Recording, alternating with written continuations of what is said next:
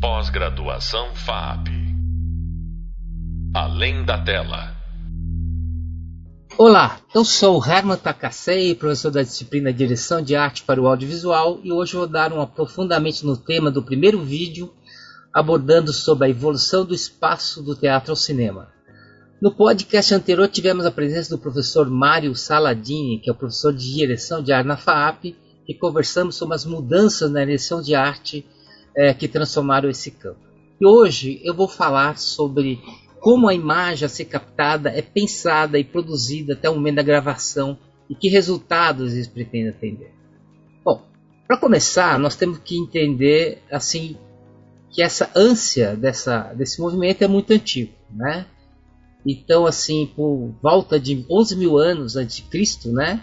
Existia uma caverna, que é a caverna de Altamira, uma caverna na, que tem um dos, um dos, mais antigos conjuntos pictóricos da pré-história, né, que fica no município espanhol de Santa, Santilana del Mar, na Cantábria, é, que é um prado, na realidade, que tem o mesmo nome, né, e lá contém uma série de pinturas, né, essas pinturas é, são interessantíssimas, são conservadas, essa caverna não pode ser aberta, né, ela é aberta somente de vez em quando, né, para que não estrague as pinturas, né, mas nós temos pinturas policromáticas, gravuras, pinturas pretas, vermelhas, ópticas, né? que muitas vezes representam animais, figuras antropomórficas, desenhos abstratos e não figurativos também, né? coisas mais abstratas. Mas essas representações de arte rupestre, esses primitivos já tinham é, como modelo né, aquilo que estava em torno dele. Né? Ele, então a gente nota já que esses desenhos parecem de alguma forma, claro que com uma, uma primitividade muito grande ali, né? mas tentavam demonstrar o entorno e principalmente esse movimento do entorno. Né? A impressão que você tem é que esses, essas figuras não estavam paradas, eram movimentos. Né? É, então essa percepção é muito forte, né? que é uma percepção de que tudo se move, os animais, as plantas, né, a água, vem tudo que está em volta desse ser move. E é isso a primeira questão que é percebida aí, né? É, então não existe, né? Nunca existiu, nunca existiu estático no mundo, né? Porque tudo remete ao movimento, né? E consequentemente, se, se tem esse movimento, tem o tempo também, certo? É, e por mais que a gente ache que isso cria algum problema, né? Você pensa assim, uma pedra para uma rocha, uma rocha, tudo bem, ele parece que está estático, mas o tempo vai deformando ela, ela vai se transformando em areia. Então há um movimento, mesmo que muito lento, tá? O cinema, o que grande, grande diferença que ele tem com as artes é também essa imagem em movimento, né? É, apesar de todos os recursos utilizados na concepção, né, como utilização de som, das montagens, né, desses efeitos especiais, das cores e tudo mais, ainda o que hipnotiza a gente, o que nos faz ficar ali seduzidos, né, é o movimento, né, a grande diferenciação desse processo. Bom, e sem dúvida, essa junção dessa tecnologia com essa ânsia pelo movimento, né, é, promove cada vez mais esse prazer hipnótico visual, né? Bom, e como vimos lá no primeiro vídeo, né, a evolução do espaço do teatro-cinema, toda a história do cinema está agregada a tecnologias, de modo geral, né? São tecnologias, essa até a pintura na parede é uma tecnologia, né? O que as novas tecnologias então oferecem, né? O que essas tecnologias mudaram o cinema e como esses aparatos tecnológicos mudaram todo o conceito daquilo que nós estamos conversando, que é a direção de arte, né? Mudou completamente, né? Então assim, nós estamos falando de direção de arte, nós precisamos primeiro entender que aquilo que a direção de arte, de uma certa forma, é, vai atuar é com a imagem e o movimento, né? que é toda uma base da arte de um filme.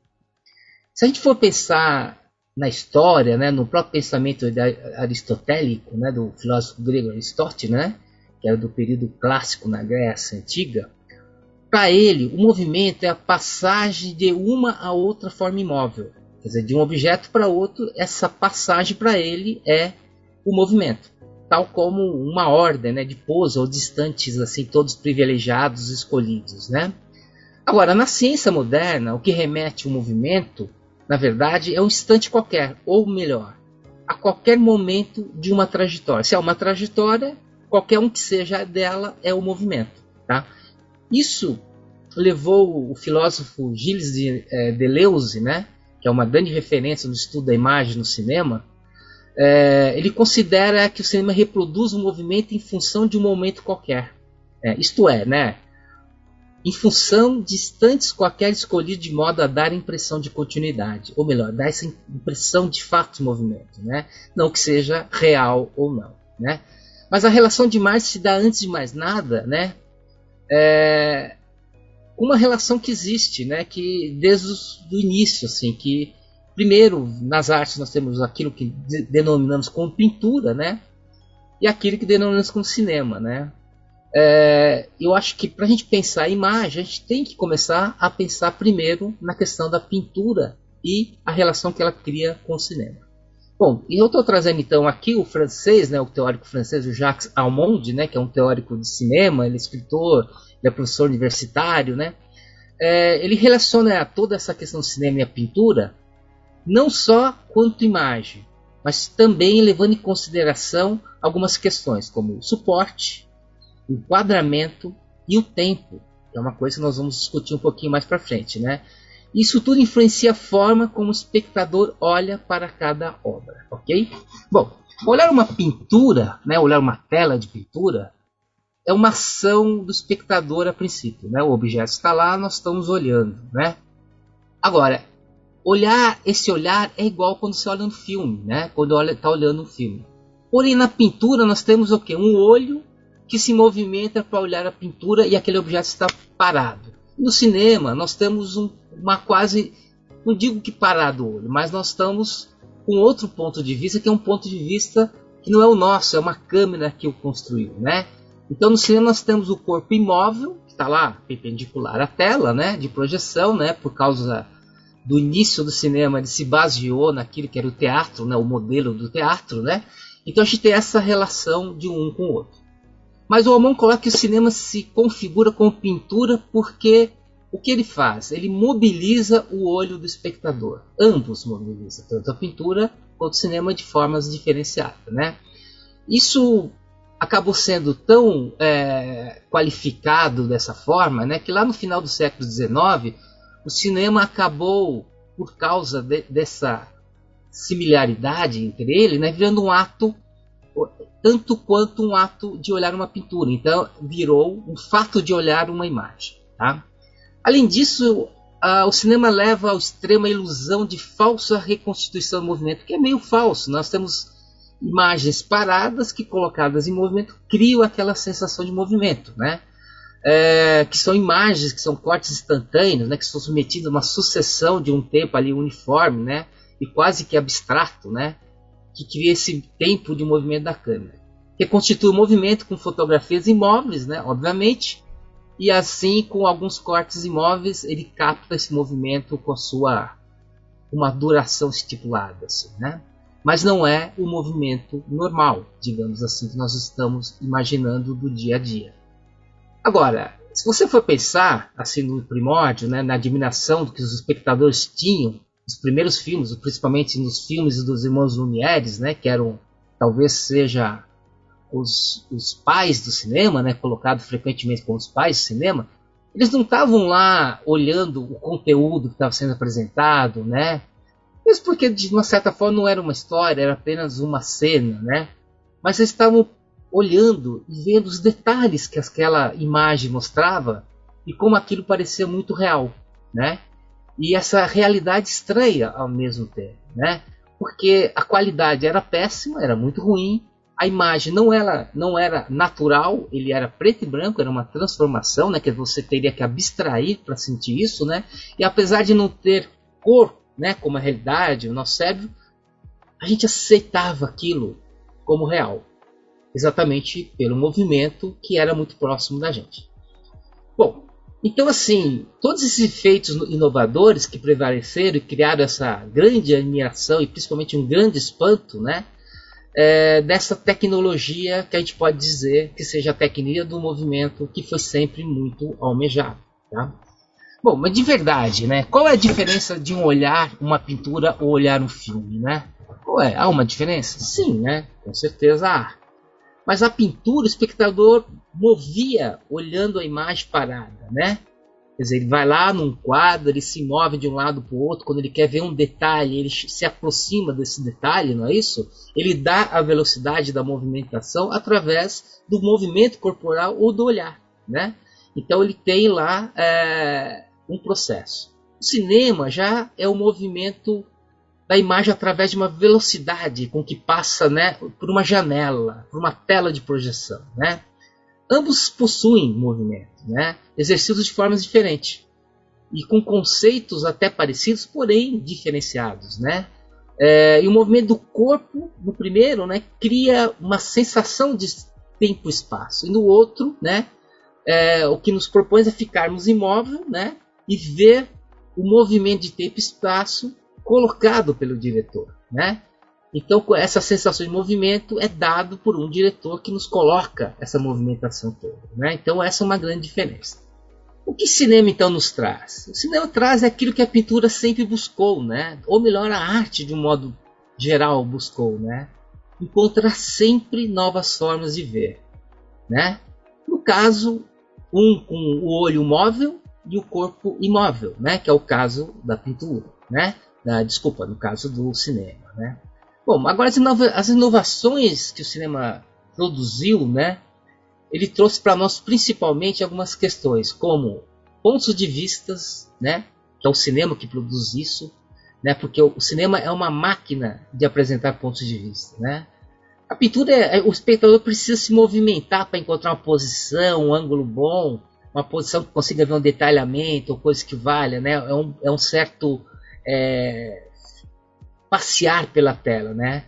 O espectador de cinema não, ele é condenado a uma certa imobilidade, né? Para que não prejudique aquilo que o diretor concebeu e construiu para nós vermos, né? Por isso é imprescindível entender que as técnicas de enquadramento, movimento de câmera, entre outras coisas, são formas de mobilização do olhar, que produz efeito no espectador que, se, que admira o próprio ato de olhar o mundo da maneira como o cinema começou habituar desde sempre, desde o início. Né? Agora, a composição plástica né, ou visual de uma obra é um elemento praticamente indispensável na elaboração de uma narrativa cinematográfica, não apenas contextualizando o espectador no espaço, mas atuando como articulador de ideias. Ele delimita limites de tempo e até mesmo exteriorizando sentimentos, a personalidade e até o estado de espírito de cada um. Né? Então a tecnologia nos ajuda muito. Né? Mas o, o, cineasta russo, né, o Andrei Tarkovsky, né, ele diz o seguinte: que podemos facilmente imaginar um filme sem atores, sem música, sem decor, né, ou decoração, e mesmo sem montagem. Mas seria impossível conceber uma obra cinematográfica que fosse privada da sensação de tempo que passa. Né? Isso foi um, foi citado né, num texto do Edmundo Cordeiro, que chama Virtual Realidade Imagem, ou que é que não se impede de ver, né, que é o encontrado na biografia do Hubble.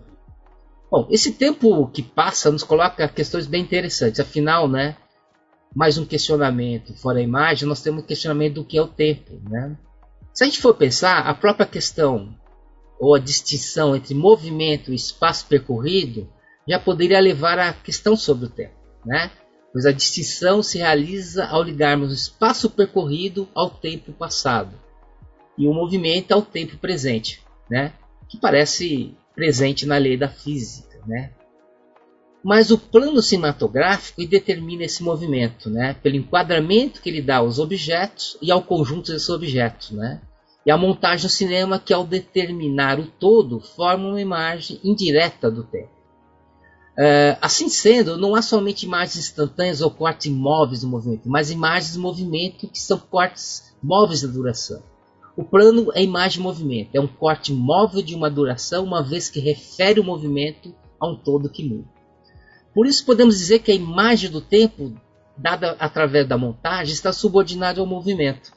No cinema clássico define-se pela montagem que cria uma imagem direta do tempo ao encadear os diversos tipos de imagem em função da imagem que você requer. Né?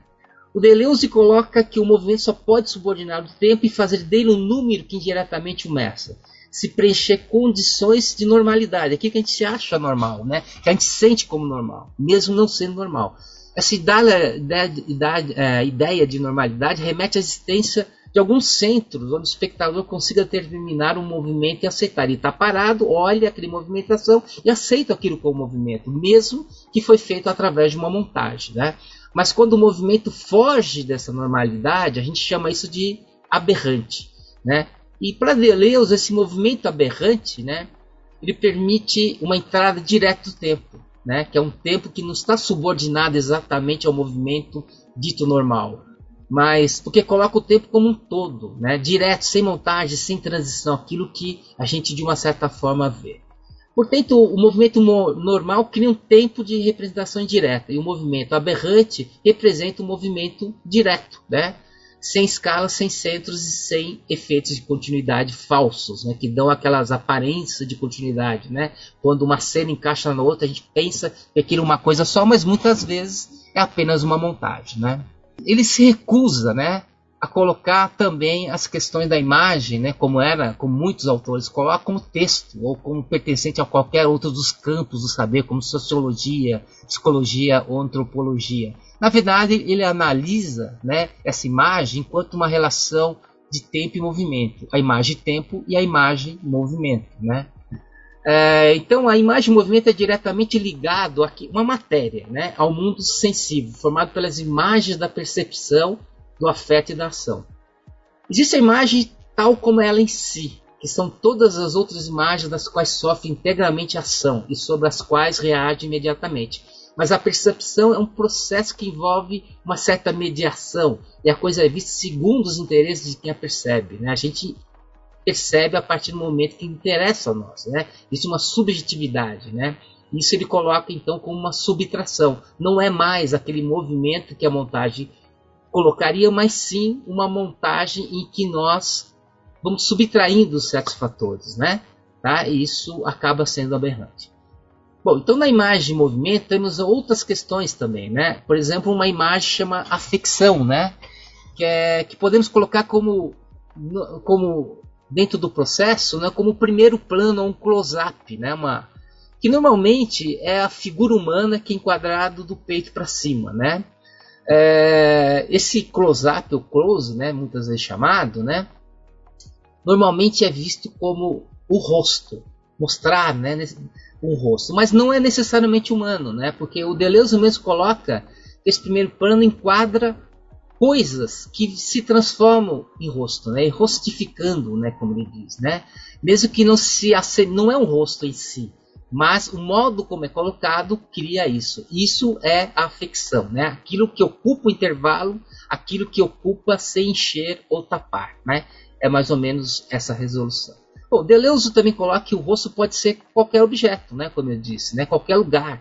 Né? O close cinema trata, antes de tudo, o rosto como uma paisagem ou até um objeto. Né? Esse primeiro plano ele abstrai o objeto enquadrado né, e retira ela né, desse espaço temporal. Né? Ele separa esse rosto dos demais. Ele limita essa imagem e cria lá aquilo que nós chamamos de close-up ou close, né? de uma certa forma, colocando esse objeto sozinho. Né? De outra forma, ele coloca também a imagem ação, que pode ser vista como no plano médio ou aquele plano americano, que é o plano que enquadra as pessoas né, mais ou menos a cintura para cima, assim, né? Que determina de uma certa forma, assim, né, as questões geográficas e histórias sociais daquele, daquela imagem em si, né? Esse meio determina a situação do personagem, onde ele responde com uma ação, né? Quer dizer, coloca ele ali e ali tem uma relação. Normalmente esse plano aparece numa relação entre dois ou mais personagens, né? Tá? A imagem de percepção, então, que é uma terceira coisa, a gente pode colocar como plano geral ou plano de conjunto, né? aquele plano ambiente, né? onde você vê o todo, onde você situa um cenário inteiro, né? onde a história acontece. Então é, é, é, de uma certa forma a imagem síntese da variedade de imagem movimento, né? É a imagem tal como ela é em si, aquilo mostrado com amplidão. Né? Bom, Deleuze coloca para nós que um filme nunca é feito de um único tipo de imagem, né? Então todas essas combinações, essas três variáveis, né, é que a gente chamaria de montagem, é como combiná-las, isso transforma em montagem, né? Então o cinema, como vimos, não é feito apenas de imagem e movimento, mas também disso que a gente está querendo discutir, que é o famoso tempo, né? Já a imagem tempo é aquilo que reúne todos os tempos em um único tempo. Deleuze propõe o quê? O surgimento de outra variedade também, né? Fora a imagem tempo, a imagem movimento com a introdução de uma coisa que a gente poderia dizer que é o mental no cinema, né? Para ele, esse mental no cinema tem uma função, né? Ele pode preencher espaços, né? É, é um intervalo entre o movimento percebido e o movimento executado. Esse intervalo é preenchido, né? Esse preenchimento se dá de uma coisa que a gente podia dizer que ele cria ali uma imaginação e ele quebra completamente o esquema sensório-motor e coloca o nosso pensamento lá em jogo. Né? Um exemplo bom para isso é o filme Janela Indiscreta, né, do Hitchcock, de 1954, né, que é um filme interessantíssimo. Né? É, ele trabalhou muito essas imagens, ele sempre trabalhou em vários outros filmes as imagens mentais, né, mas nesse filme especificamente, nós temos o personagem é, de James Stewart, que é o tal do Jeff, né? Que ele está paralisado em uma cadeira de rodas, ele está preso a isso, né? E, ele, ele tem essa falta de movimentação, né? Então o Hitchcock transforma esse personagem em um espectador. E quando ele transforma esse personagem em espectador, ele transforma o espectador em personagem também, né? Então ele cria uma nova relação de pensamento com a imagem cinematográfica.